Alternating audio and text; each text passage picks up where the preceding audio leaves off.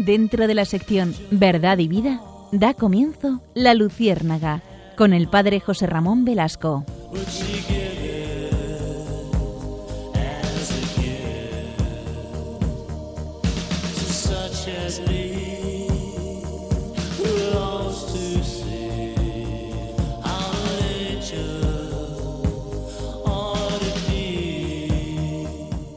Corría el año de 1899. Estábamos a punto de acabar el siglo XIX. Unamuno escribe un librito pequeño pero eh, contundente. Se titula De la enseñanza superior en España.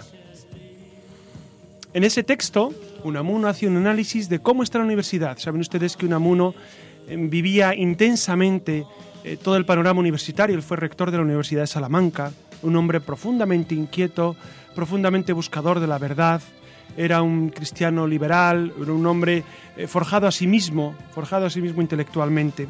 Y en ese librito de la enseñanza superior en España escribe, Reforma, revolución en la enseñanza, donde habría que hacerlas es en las cabezas de los que enseñan. Y continúa en el texto, de ese tejer y destejer desde el ministerio la tela de Penélope de nuestra enseñanza oficial, nadie hace caso. Cada ministro trae su receta y cambia su antojo. Hasta ahí la cita de Unamuno. Podría ser una cita perfectamente del año 2014. Unamuno es profundamente actual en su análisis de la universidad, del problema universitario, del problema de, la educación en España. Y hoy, queridos amigos, queremos introducirnos en este debate, el debate de la universidad que nos parece eh, de una importancia capital. Dentro de las mejores universidades del mundo, ninguna es española. Lo cual em, nos sorprende o, sencillamente es un dato más después del informe PISA para, para darnos cuenta de cómo está la educación. Eh, por eso, si les parece, acompáñennos hoy en esta singladura de la Luciérnaga en la que vamos a, a recalar en la universidad, en cómo eh, se evangeliza también la universidad, no solamente eh, en, cómo produce grandes frutos intelectuales, sino cómo llegar a la universidad, cómo eh, imbuir de espíritu cristiano a la universidad. Saben ustedes que Cristo vino a transformar toda la realidad, no solamente el mundo de las sacristías, el mundo de los templos, vino a transformar al hombre, a hacer un hombre nuevo. Y un hombre nuevo también se forja en la universidad. Por eso, la Iglesia tiene alguna palabra que decir en la universidad. Eh, es momento de retomar otra vez la evangelización en las universidades. ¿Cómo llegamos hoy a estas universidades a transmitir a Jesús, a transmitir la palabra en estos ámbitos? Contaremos, eh, como siempre, con la ayuda inestimable de nuestros colaboradores, diría Fernández. Hola, buenas noches. De Susana García Vaquero. Buenas noches de Pablo Martín. Que Muy buenas noches. Clara Fernández. ¿Qué tal? Buenas noches. Marta Roquia. Hola, buenas noches. Y Nacho García. Buenas noches. Como ven, contamos un nutridísimo equipo que quiere acompañarles a ustedes durante esta noche.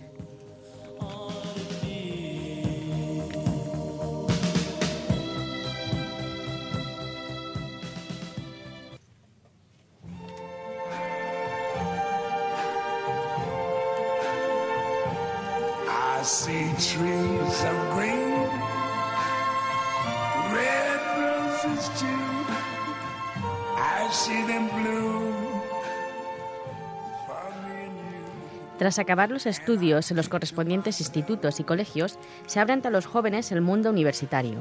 Una universidad que les enseñará y les preparará para el futuro laboral, donde se forjarán nuevas amistades con las que compartir risas, decepciones y alegrías. Pero ¿pueden compartir una vida cristiana? ¿Pueden compartir una Eucaristía en el ambiente universitario? En un mundo iluminado por Dios, nos acercamos a la vida de estos jóvenes universitarios. Cojamos de nuevo las carpetas y tomemos apuntes, ya sean escritos en papel o en portátiles. Nos pasaremos por los campus en busca de esos jóvenes cristianos y su forma de vivir la fe en la universidad.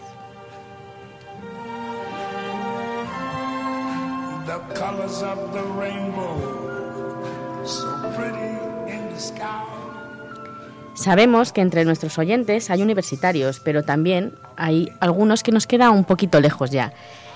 Pues bien, para tanto los universitarios como no universitarios, vamos a comenzar con una serie de datos aclaratorios sobre la universidad en España.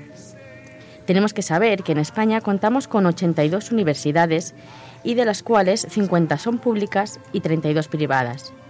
En cuanto a los jóvenes que ingresan en ellas, podemos decir que en el curso 2012-2013, que son los datos de los que disponemos, se matricularon 1.561.123 estudiantes. Se repartieron entre los, entre los estudios de grado, de primer y segundo ciclo, y los de máster.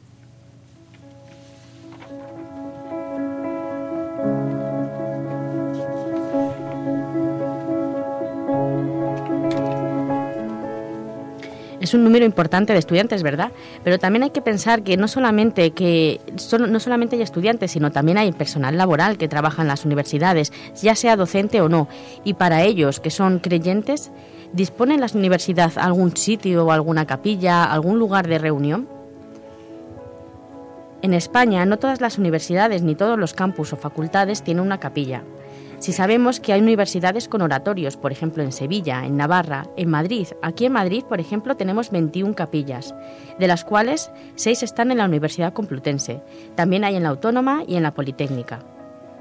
En el ambiente universitario se permiten las asociaciones y en ellas nos encontramos asociaciones de estudiantes cristianos. Pero no hay que olvidarnos, ya se ha comentado, al personal docente, porque ya, aunque hablamos de jóvenes, también hay muchos profesores profesores, eh, administrativos, gente que, que trabaja en la universidad y que también ellos son creyentes. Ellos se pueden reunir en las asociaciones también, pero no solamente mm, es tan bonito que haya asociaciones, hay capillas, tenemos que ver también eh, una parte, porque si hay creyentes, hay gente que no cree y hay asociaciones que no están de acuerdo con ver las capillas.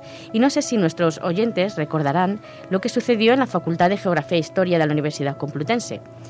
En este año, en el mes de julio, se realizó el cierre de la capilla de esta facultad y alegaban que necesitaban más aulas para los estudiantes. Y yo aquí quiero meter una cuña, porque en esta facultad estudié yo y os puedo decir que cuando yo estudiaba había muchos estudiantes y no se plantearon en ningún momento el ¿Pero en qué, año, fue eso? Mm, tengo que decir mi edad. No se pregunta. no, porque interesa por saber cómo ha ido evolucionando en estos últimos años. Pues yo estudiaba en la facultad en el 95, es cuando empecé primero ha cambiado un poco el panorama. Ha cambiado bastante. de todas maneras. Hace 20 años. Sí, para, madre mía, 20 años. Pero sí es verdad que, aunque en nuestra época tampoco había mucho movimiento ni que estuviéramos siempre en la capilla, pero había, por lo menos yo recuerdo, que no había esa, esa como hay ahora, que cierre de, capillas, esa persecución. Beligerancia, sí, en contra de la fe. Nunca escuché ni vi a la gente que, bueno, pintadas siempre hay, pero esa manera de, pedir a gritos que quitaran la capilla y que alegaran encima, que alegan que es porque necesitaban más aulas, pues sinceramente yo desde mi, mi, humilde opinión, y a lo mejor me estoy saliendo un poco, pero es que es verdad, eh, lo veo demasiado excesivo. Ahora yo creo que hay menos estudiantes ahora que cuando estudiaba yo. Y sin embargo, mm, piden que cierren la, la, la, capilla. por pero bueno, motivos. Sí.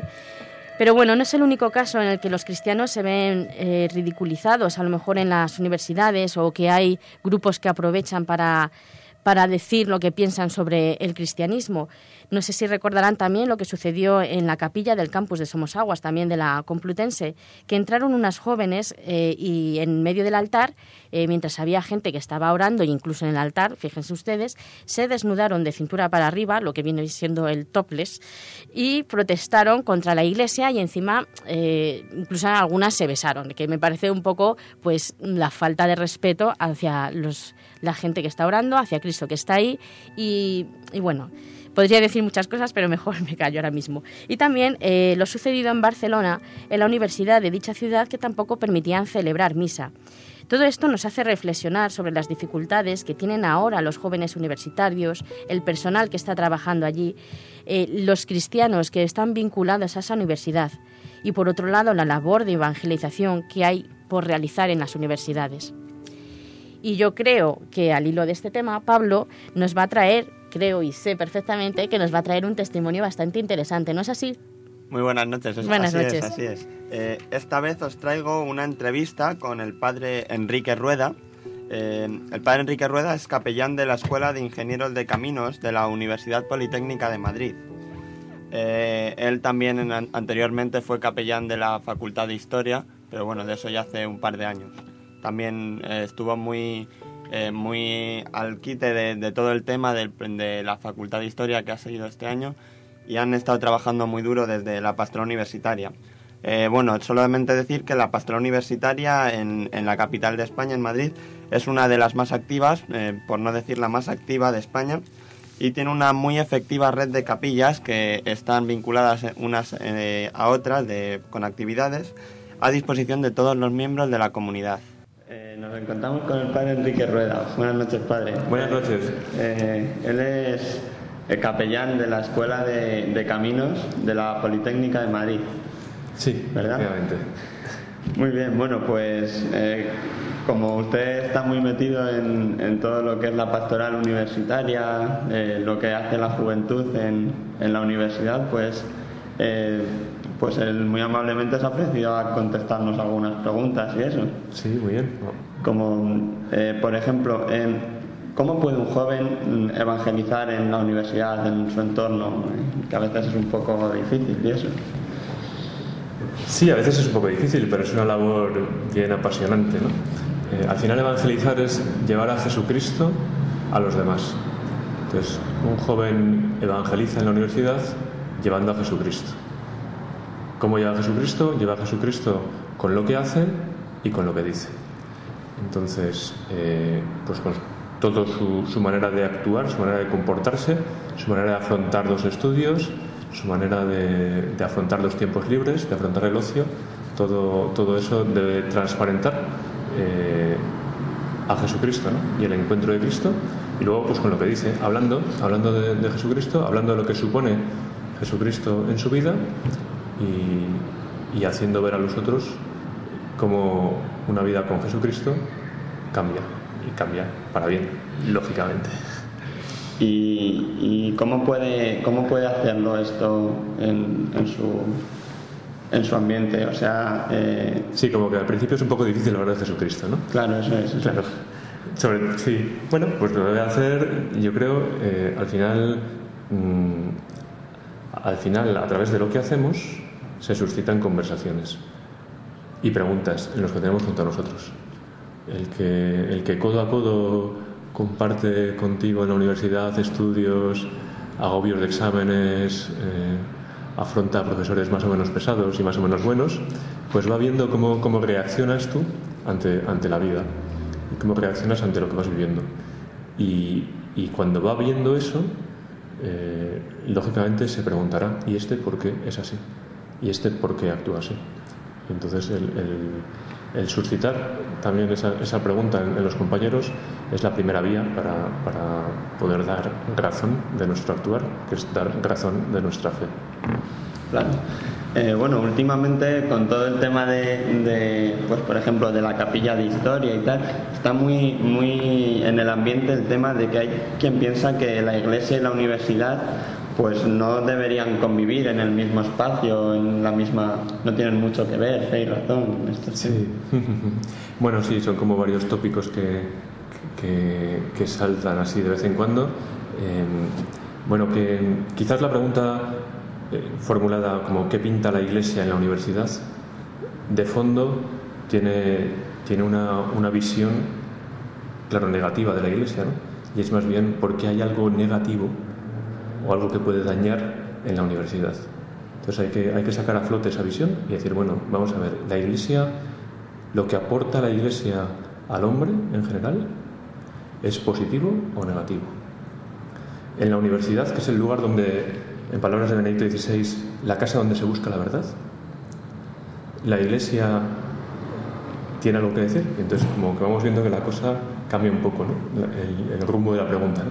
La iglesia que, que, lo que hace es presentarnos y hacer presente a Jesucristo, camino, verdad y vida, tiene algo que ver en la casa donde se busca la verdad.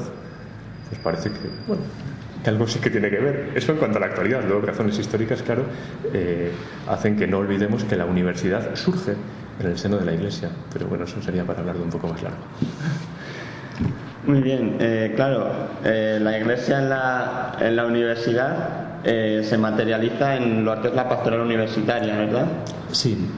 Y, y, bueno, ¿y qué es ¿Qué la es? pastoral? Eso es, ¿qué es? Para que Al final, la pastoral universitaria eh, son todos los cristianos que están en la universidad. Eh, y es una parte de la delegación diocesana que se encarga de atender a todos los, los- los cristianos que están en la universidad y, y- y, de paso pues evangelizar la universidad. ¿no?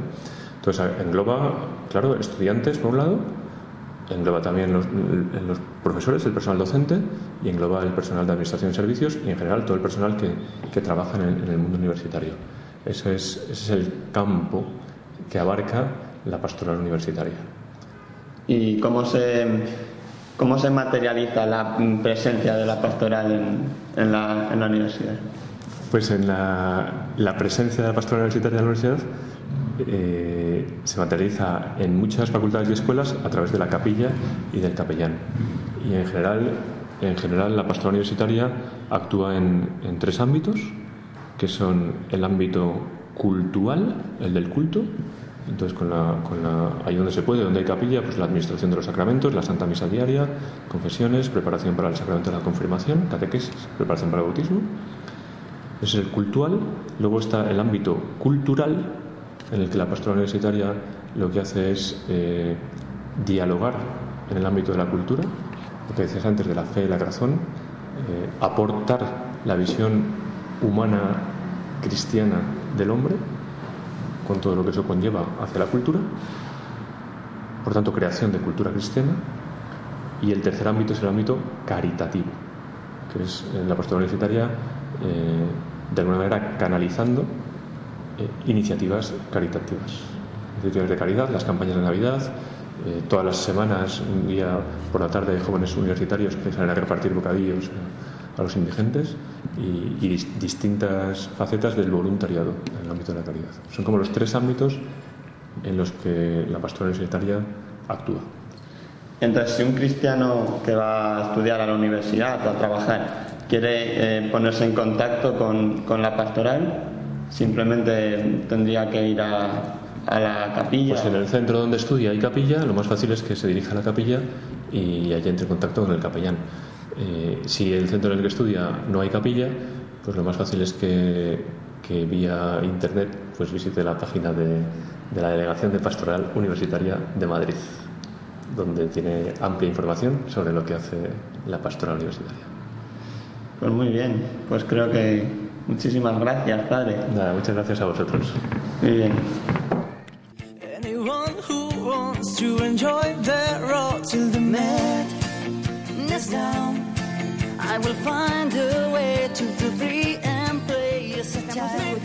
Al grupo Aurin con su canción Last Night on the Earth, que trata sobre todo aquello que nos abruma y necesitamos expresar y que por algún motivo no hemos tenido ocasión de hacerlo. Precisamente de esto va nuestra siguiente sección.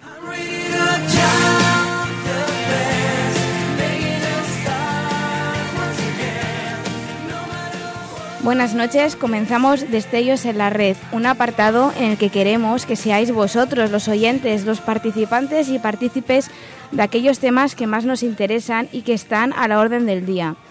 Desde la Luciérnaga os invitamos a comentar, opinar, debatir y preguntar a través de la red todo aquello que os inquiete y sobre lo que siempre habéis necesitado que os respondan, pues el Padre José Ramón se encargará con sus respuestas de iluminar vuestras dudas. Dejo apartado unos instantes el tema de las redes, al que volveremos después para compartir con vosotros el testimonio de un sacerdote que conoce esta situación de evangelización de primera mano. Se trata del padre Alfonso Fernández Cupeiro, capellán de la Universidad Rey Juan Carlos de Fuenlabrada y párroco de San Esteban Protomártir, parroquia del mismo municipio que ha querido compartir un rato con nosotros. Buenas noches, padre. ¿Qué nos puedes contar sobre la difícil tarea que supone la evangelización en una universidad laica como es la Rey Juan Carlos? Buenas noches, Clara. La verdad es que yo no creo que sea difícil. Lo que yo entiendo es que la situación de la universidad, en donde los planes de grado llevan a que los alumnos estén pues, en, en horas distintas y la falta de conciencia por parte del alumnado de, de pertenecer a algo concreto lleva a que el alumno venga a sus clases y se vaya. O sea, los planes de estudios y la falta de conciencia de pertenencia genera eh, un tipo de alumnado que solo venga, viene a estudiar. Y es muy difícil, efectivamente, el encuentro con ellos. La universidad de aquí del campus de Fuenlabrada, de la URJC, eh, la experiencia de evangelización que estamos teniendo es a través de los cauces que nos da la universidad. Es decir, mm, ofertamos cursos, seminarios eh, RAC, que son unos créditos que tiene que tener el alumno al terminar la carrera, seis créditos, y a, tra- a través de estos seminarios, por ejemplo, hemos hecho varios, uno de afectividad, el de Gaudí, también la arquitectura religiosa, templos cristianos, pues es el modo de encontrarnos con, con el alumnado.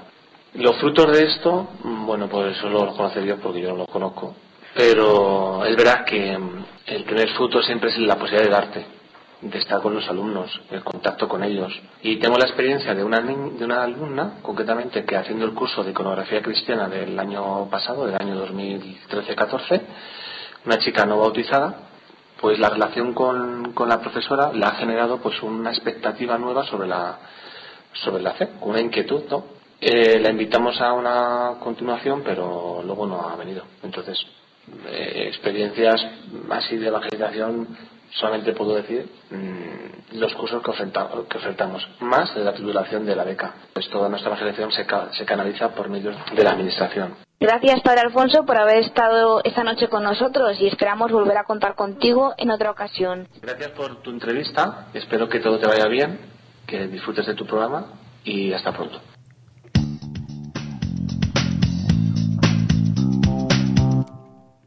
Y ahora sí, queridos oyentes, pasamos a las redes sociales. En el hashtag que os propusimos a través de nuestra cuenta de Twitter la semana pasada, nos habéis dejado opiniones y preguntas de todo tipo. Vía Twitter, por ejemplo, Miguel Maracas nos pregunta, ¿cómo se puede enfrentar un estudiante católico ante la situación de un profesor anticlerical? ¿Y cómo evangelizar en un mundo tan secularizado como es la universidad pública? Por correo electrónico también nos han escrito. Marisa Agli nos da su opinión. Me parece una locura y un grave error eliminar las iglesias de las universidades, tal y como está sucediendo por desgracia, y más teniendo en cuenta que la universidad nació de las escuelas monacales. El que no quiera ir, que no vaya, pero hay mucha gente que tiene la necesidad de asistir. María nos cuenta, el hombre es un ser religioso por naturaleza. Como decía mi profesor de antropología, todo hombre tiene un altar en su corazón. Impedir la búsqueda por el sentido de nuestra existencia, impedir al hombre responder a la pregunta ¿quién soy?, no solo va en contra de la libertad religiosa, sino que destruye al propio hombre.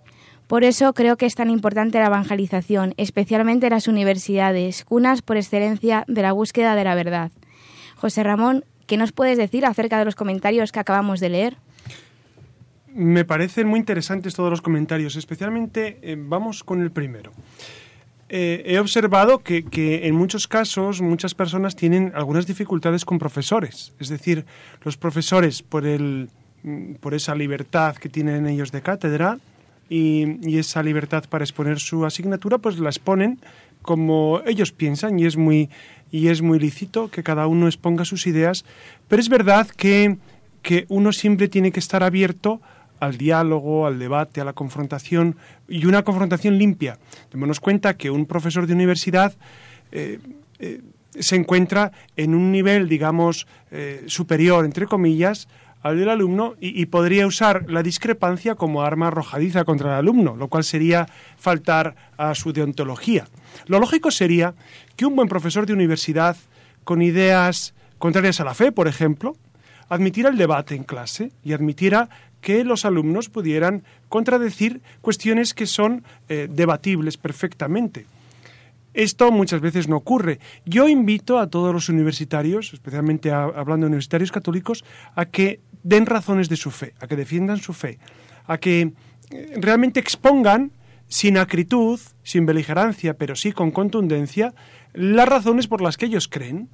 Razones que son objetivas, que van desde la razón hasta la fe y hacen calado en ambas y exponer sencillamente lo que nosotros vivimos para que eh, luego eh, quien quiera escuchar, como en tiempos de Jesús, que escuche. Y, y, lo que decían los otros dos comentarios sobre precisamente esos espacios que, que son necesarios en la universidad y ese ser religioso por naturaleza que tiene en su corazón un altar, es que es evidente que la trascendencia del hombre tiene esos tres ámbitos. Una trascendencia que es hacia lo eterno, hacia lo divino, hacia, hacia, hacia las cosas superiores, una trascendencia hacia los demás y una autotrascendencia. Cuando eliminamos uno de los tres ámbitos, cercenamos al ser humano. Por eso, quitar a Dios de las universidades, quitar a Dios de la sociedad, es eh, claudicar ante un elemento esencial que le compete al ser humano.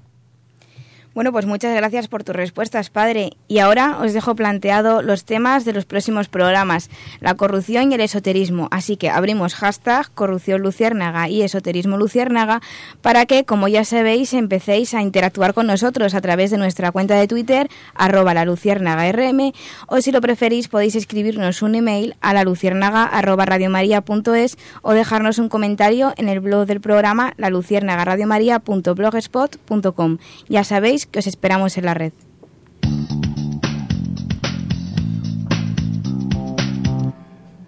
Pues eh, efectivamente son muy buenas, muy interesantes las preguntas que lanzan nuestros radioyentes, así como el programa de hoy, que ustedes están siendo testigos de, de la cantidad de gente ¿no? que está participando, entre ellos pues el padre Enrique, el padre Alfonso, con sus opiniones, y a ellos nos unimos desde aquí, desde la Luciérnaga, con una especie de mesa camilla para seguir comentando ¿no? Eh, pues estas preguntas que han lanzado los, los radioyentes a propósito de cómo evangelizar en un ambiente tan secularizado, o bueno, yo para así un poco a la piscina voy a, voy a retomar el, eh, parte de, de lo que ha dicho el, el padre Enrique Rueda cuando aseguraba que, que, bueno, que evangelizar simplemente es algo que sabemos todos, que es llevar a Jesucristo con lo que dice y con lo que hace. Ahí lo dejo si es factible o no hoy en día en nuestras universidades y nada, a ver cómo nos animamos ¿no? a contestar esto de evangelizar, de llevar a Jesucristo. La ventaja que tenemos es que todos hemos pasado por universidad en esta mesa, Hmm. o estamos en ella, o bien dando clase o bien eh, recibiéndolas. Entonces, es un tema muy cercano a todos nosotros que seguramente suscita muchas inquietudes, ¿verdad, Pablo? Que ah, suscita inquietudes en tu, en tu vida. Es verdad, es verdad. Eh, yo quería aportar una cosa, y es que a veces eh, quizá los cristianos estamos, por lo menos en España, demasiado acostumbrados a tener eh, la, la capilla universitaria a disposición. Quizás a veces cuando, cuando pasan cosas como lo de la capilla de historia, sea una especie de toque de atención para que no desaprovechemos la, la oportunidad que nos dan eh, pues en, en España, los que las tenemos, eh, de utilizar estas capillas, porque, mm, por ejemplo, en mi facultad es verdad que tenemos una capilla que, por cierto, está bastante maja y, y bien cuidada además, pero, mm, mm, o sea, está muy poco utilizada, o sea, por mí el primero y, por todos mis compañeros. Bueno, yo quisiera aportar eh, a raíz de este tema y sobre todo de lo que eh, hablaba antes el padre José Ramón, eh, sobre el respeto que tenemos que tenernos tanto los creyentes hacia los demás como los demás hacia nosotros. No creo que el respeto mutuo es la clave de, de este tema, ¿no? Y a colación eh, como parte de lo que tenemos que hacer los creyentes dentro de las universidades y en general en todos los campos, quisiera traer una frase que, un humilde sabio me dijo una vez que es hay que llevar la fe como bandera, pero no como barrera.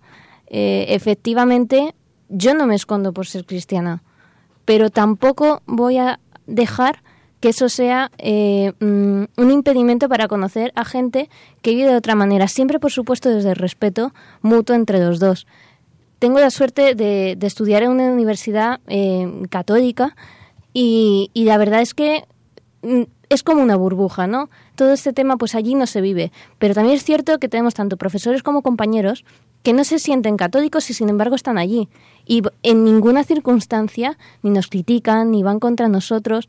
Hay respeto, se respira respeto y creo que esa es la clave de, de, la evangelización no solo en las universidades, sino en general en la sociedad. Respeto mutuo entre los creyentes y los no creyentes.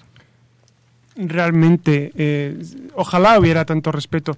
Eh, yo, yo, creo, a lo mejor es, es, amor, de, amor de padre, pero es verdad que la Iglesia Católica busca por todos los medios no solamente el respeto, sino el diálogo, la comprensión, y a veces no encontramos eh, eh, la contrapartida en otras personas que buscan más bien la confrontación, la beligerancia, el ataque gratuito en ocasiones. Por ejemplo, el, tema del cierre de las capillas. es evidente que hay un porcentaje altísimo de, de, universitarios católicos. La gente dice, bueno, pero hay otros que pueden ser musulmanes. Bueno, se puede habilitar porcentualmente, se hace un porcentaje de, de, católicos y de, y de musulmanes y, dependiendo de eso se, se habilitan espacios. Eso, eso, no hay ningún problema. Pero, claro, el argumento de que hay, hay otros estudiantes de otras religiones que tienen derecho a lo suyo, perfecto, perfecto.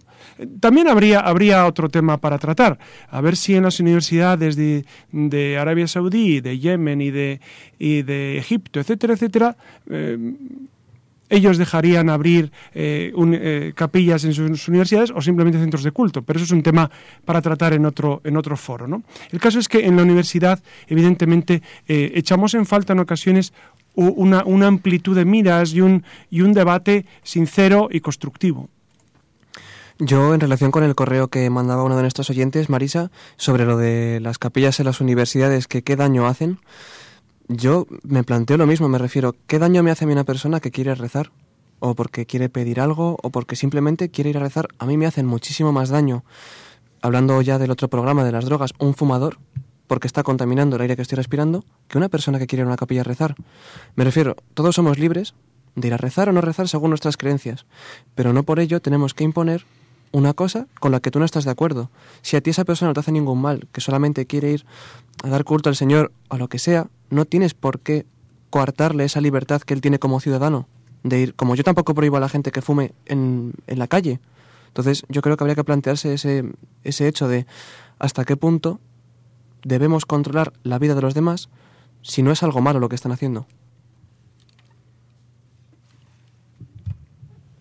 Lo cierto es que ese último apunte de si no es nada malo eso que está haciendo eh, plantea otro debate, ¿no? Que, que aquí lo, todos los que estamos eh, en esta mesa redonda, pues lógicamente compartir, eh, estamos todos de acuerdo, ¿no? En que hacer oración, en que ponernos delante del sagrario eh, no atenta para nada contra nadie, sino todo lo contrario, ¿no? Nos ayuda a nosotros primero y, y, nos abrimos también un poco a los demás a través de la oración. Pero claro, ¿qué pasa de aquellos que consideran que que, que, bueno, que la oración no sirve para nada o que la fe no es importante, no es relevante en su vida o incluso atenta contra ellos por el motivo que sea. Claro, eh, lanzar verdades así a priori puede, verdades generalizadas, puede resultar, pues no sé, como, eh, como un atentado también a la propia libertad individual. Entonces, aquí se abren muchos frentes, lo que lógicamente todos tenemos que partir es de, de la base de, de, que nosotros, ¿no? desde aquí, desde la Luciérnaga. Eh, Precisamente el mismo nombre de universidad significa universal. Y, y, y, debería ser no solamente el centro en el que se estudian todas las materias, sino el centro en el que se acoge a todos y, a todos con, igual de, con, con, igualdad de derechos, igualdad de oportunidades y sobre todo concibiendo al hombre en toda su complejidad, que es todos esos ámbitos de la trascendencia que a veces se quieren soslayar intencionadamente.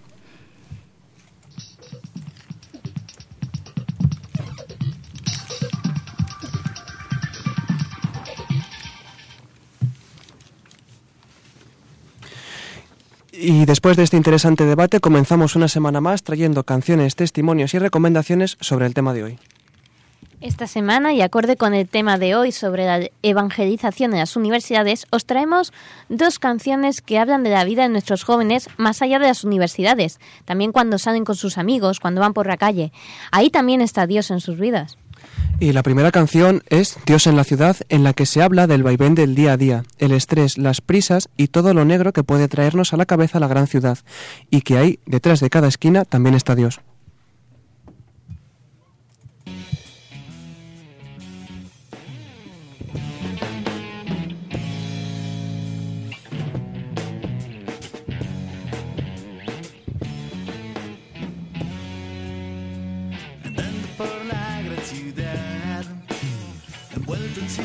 De.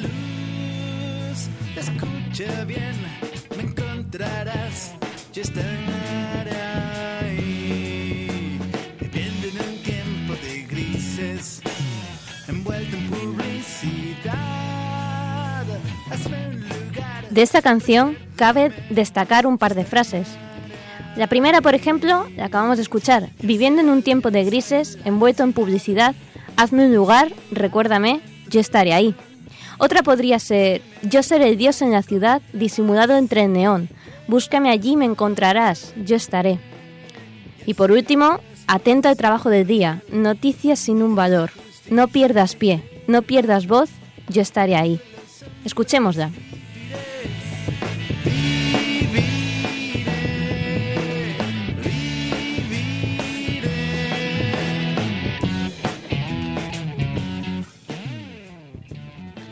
Y la otra canción que os traemos hoy es Baja Dios de las nubes. En esta canción ya no se habla de que Dios está presente, sino que nosotros tenemos que hacerle presente en nuestro día a día, ya sea en la universidad, en el trabajo o simplemente por donde vamos. Dios no es un Dios que solamente se guarda dentro de la iglesia, sino que nosotros lo tenemos que llevar a todos los ámbitos de la vida.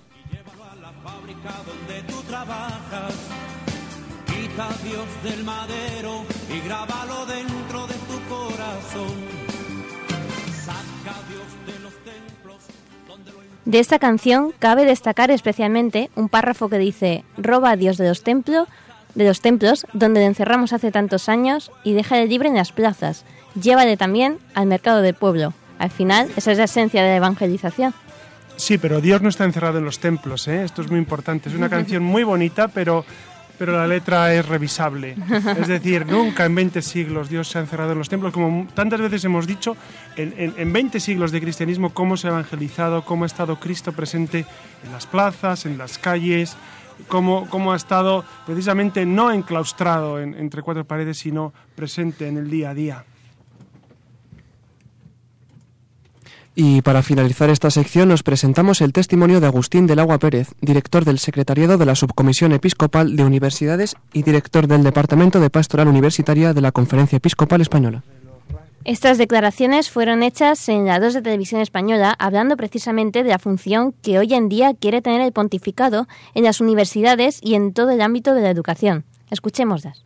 Es sin duda que uno de los rasgos fundamentales de, eh, de este pontificado en su labor magisterial o en su dimensión magisterial es la universidad.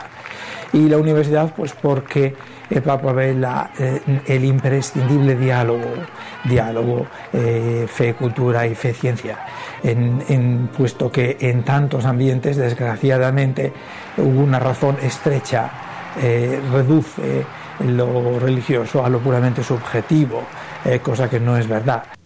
Y hasta aquí esta sección, nos escuchamos en el próximo programa y os dejamos con alas para volar.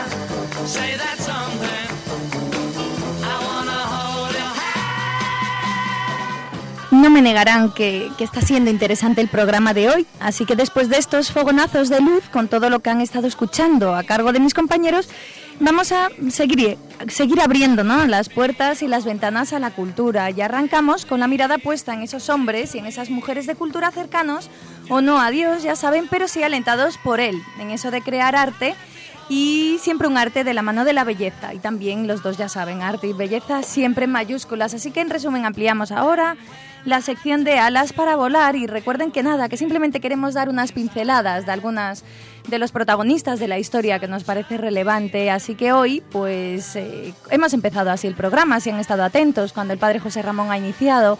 eh, con sus palabras el testimonio pues ha empezado hablando de quién, de Unamuno.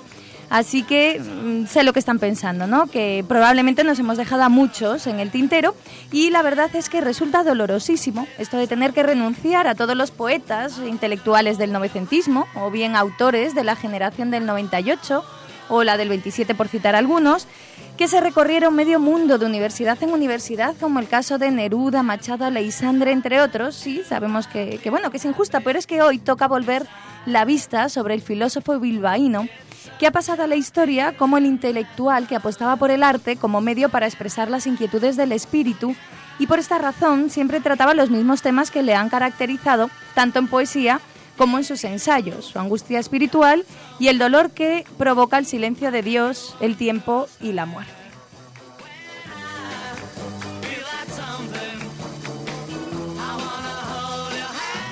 Quédense con nosotros, con esta emisora que tiene la mente puesta en Dios. Aguarden unos segundos que arrancamos con toda la bondad, la belleza y la verdad de la mano de la cultura, de la mano de la luciérnaga.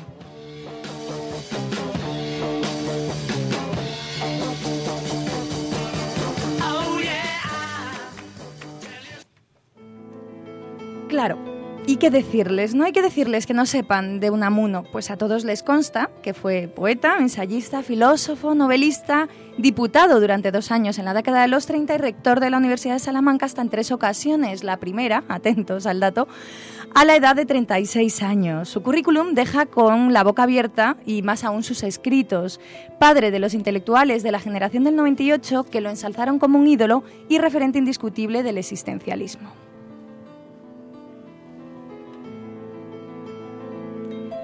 Pero hablar, hablar de Unamuno es hacerlo también de una persona algo controvertida. No sé si el padre José Ramón estará o no de acuerdo conmigo, ya que saben que militó con los socialistas hasta que dejó el partido en 1897 y que durante la dictadura de Primo de Rivera fue condenado a 16 años de prisión por injurias al rey, sentencia que no llegó a cumplirse hasta que es desterrado también por la misma razón a Fuerteventura y después decide emigrar voluntariamente al extranjero. Defensor a ultranza de la República, termina con el tiempo desencantado con ella y acaba declarándose enemigo del mismísimo Azaña.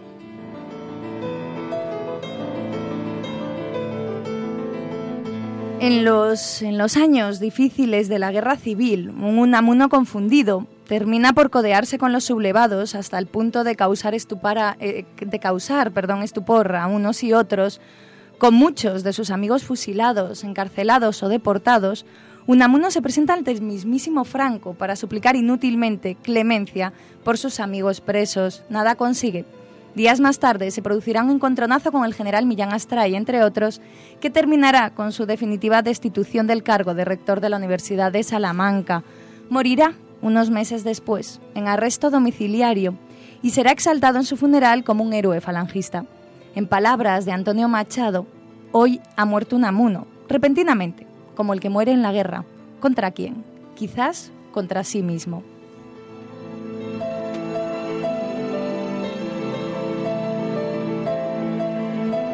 Acérquense, acérquense sin, temor a su obra. Les entusiasmará les hará pensar, dudar, reconsiderar al ser humano y a ustedes mismos, pero eso sí, eso sí no les dejará nunca indiferentes. Amor y pedagogía, Niebla, San Manuel Bueno Mártir, del sentimiento trágico de la vida o, simplemente sus poesías.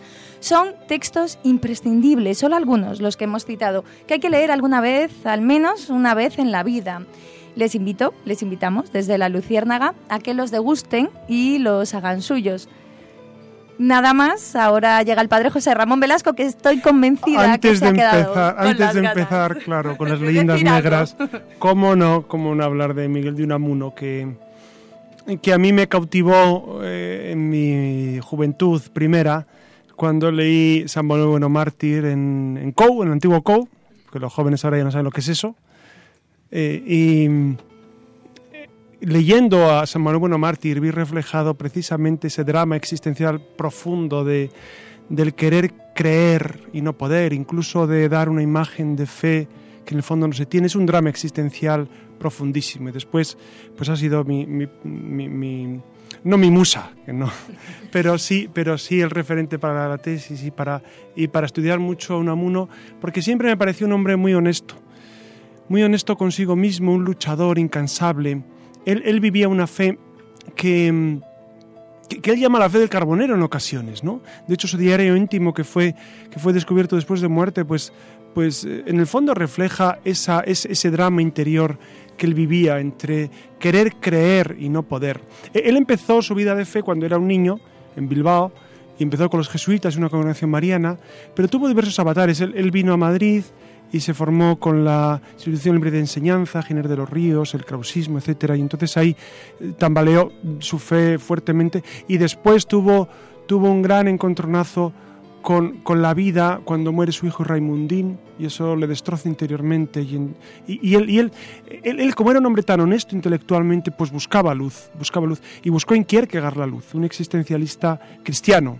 Kierkegaard era, era un, un- filósofo danés que, a él le abrió horizontes. De hecho, Unamuno aprendió danés para, para leer a Kierkegaard y hacer su tesis sobre, sobre Kierkegaard. ¿no? Por lo tanto, es un ejemplo de, de, buscar la verdad por encima de todo.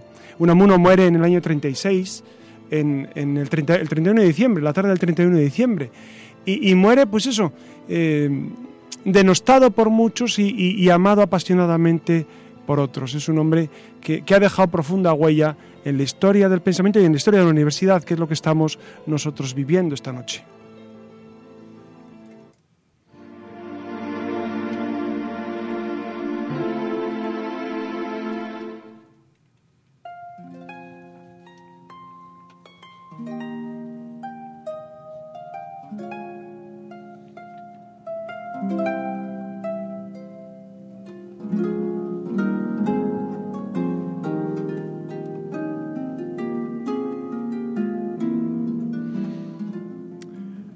Queridos amigos, hoy la leyenda negra de la iglesia va en torno a ese San Benito que nos han colgado de que la iglesia va en contra de el progreso, en contra de la cultura, en contra del desarrollo humano, tecnológico.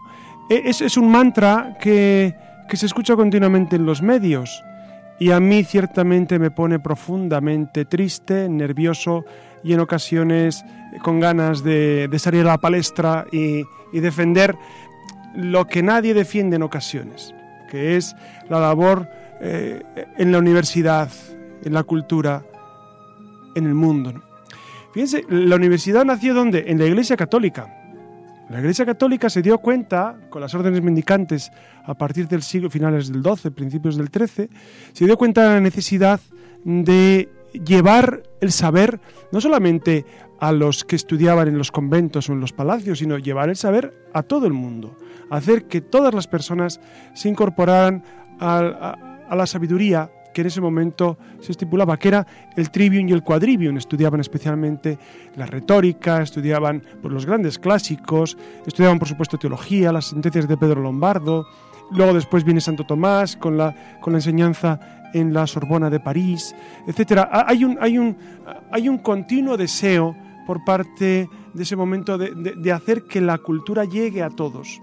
Es la Iglesia la primera empeñada en que la gente sepa, en que la gente valore la cultura, en que la gente, en que el pueblo, el vulgo, dicho con todo, con todo el, con todo el respeto, el vulgo sepa eh, las razones de por qué eh, el mundo y por qué Dios. De hecho, surge el Renacimiento en el siglo XIV. Bueno, algunos ponen el Renacimiento, el nacimiento del Renacimiento en el año 1300, cuando Dante publica la Divina Comedia. Entonces, ese siglo XIV, pues es un siglo en el que el cristianismo provoca ese volver al hombre, pero el hombre como reflejo de Dios. Yo creo que el resumen del Renacimiento yo lo pondría, ¿saben cómo? En, esa escena preciosa de la capilla sixtina en la que Dios está a punto de tocar eh, a Adán caído, con el dedo lánguido. Ese, momento es precioso. Dios que va a tocar al hombre para que el hombre viva. Eso es el renacimiento. Y ese es el cristianismo a lo largo de la historia. No olvidemos que la ciencia moderna de Kepler, Copérnico, Galileo, eh, nació en el seno de la Iglesia Católica. Profundos católicos. Eh, Copérnico er, era, era polaco, era, un eclesiástico y un hombre que eh, precisamente fue el que revolucionó toda la, toda la astronomía del momento. Y durante siglos Newton, Newton, ¿qué decir de Newton? Que era un hombre profundamente cristiano, profundamente amante del Señor. Y así hemos vivido durante años y años. El Big Bang, que algunos eh, eh, científicos defienden como la posibilidad seguramente más, más válida para justificar el origen del universo, fue estipulado al inicio por Lemaitre, que era un sacerdote belga, Hoy en día sigue habiendo grandes hombres de, cultura profundamente eh, creyentes, profundamente cristianos. De tal manera que, esa leyenda negra eh, yo creo que no tiene fundamento.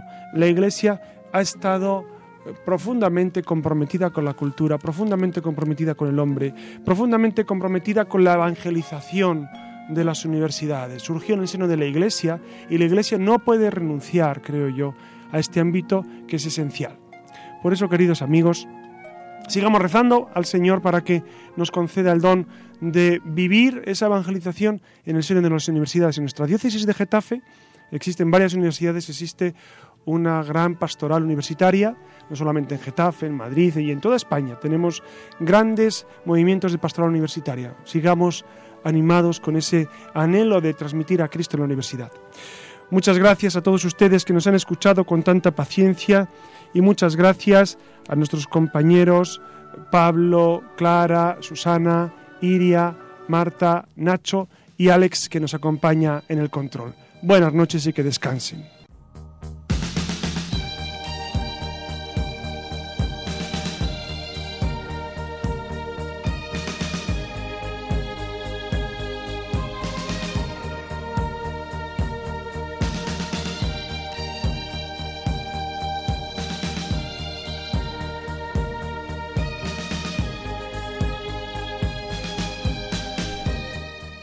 Finaliza en Radio María La Luciérnaga con el padre José Ramón Velasco y dentro de la sección Verdad y Vida.